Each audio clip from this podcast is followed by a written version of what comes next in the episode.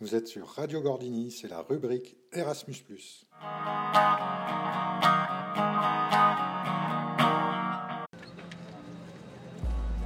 In case of an emergency, it is important to leave all hand luggage in the aircraft. Please make sure your seat back is in the upright position, your tray table is stowed, the armrests are down, and the window shades are open during takeoff and landing. Smoking is not allowed on board and under aviation law. Radio Gordini Salut les Gordiniens Bonjour à tous, nous sommes trois enseignants du lycée Amédée Gordini d'Annecy et le programme européen Erasmus ⁇ nous permet d'aller découvrir un autre modèle éducatif. Et bien voilà, nous sommes à Helsinki, capitale de la Finlande, un pays de quelques 5 500 000 habitants, pas très peuplé, et la moitié de la population habite dans le sud de la région capitale. Une population plutôt vieillissante, la moyenne d'âge est de 42 ans, pour un pays plutôt jeune historiquement. Euh, la Finlande est indépendante en 1917 et rejoint l'Union européenne en 1995.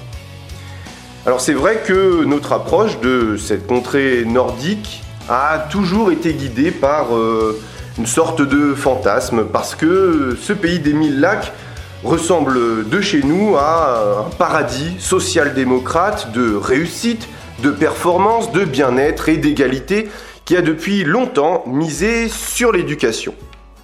Alors que lui vaut cette image?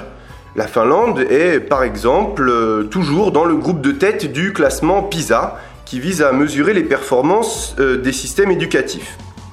Et que lui vaut cette réussite?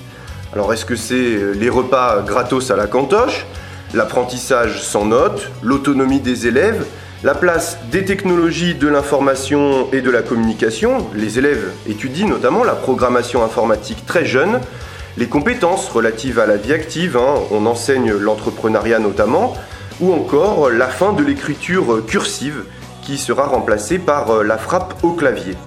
Alors, qu'en est-il réellement?